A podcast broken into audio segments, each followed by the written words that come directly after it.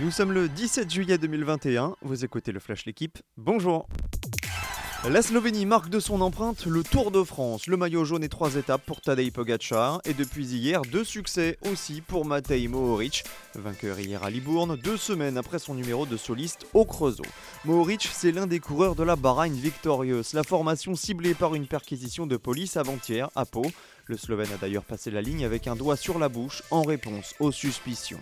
Aujourd'hui, place au deuxième contre-la-montre de cette grande boucle, 30,8 km entre Libourne et Saint-Émilion. Le 15 de France peut-il réaliser un nouvel exploit? À midi, heure française, les Bleus défieront une troisième fois l'Australie en l'espace de 10 jours. Après une première victoire des Wallabies, les Français ont égalisé mardi. Place à la belle donc pour remporter une série qui tient à cœur à Fabien Galtier. Le sélectionneur ne pratiquera pas de turnover, c'est la meilleure équipe possible qui se présentera sur la pelouse avec les indispensables Barlow, Gelonge, Couillou, Vincent, Penaud et Jaminet, tous titulaires sur les trois matchs. Lewis Hamilton aime décidément marquer l'histoire. Déjà recordman du nombre de pole positions, de victoires et de titres mondiaux, ex avec Michael Schumacher, le Britannique s'élancera aujourd'hui en tête de la toute première course de qualification.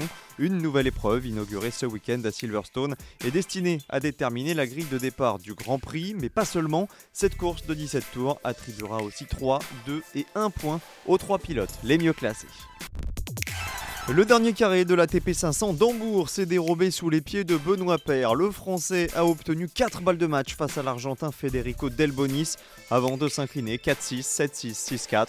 Pas de Français donc en demi-finale et ce sera aussi sans Stefano Tsitsipas battu par Philippe Krajinovic. Merci d'avoir écouté le Flash l'équipe. Bonne journée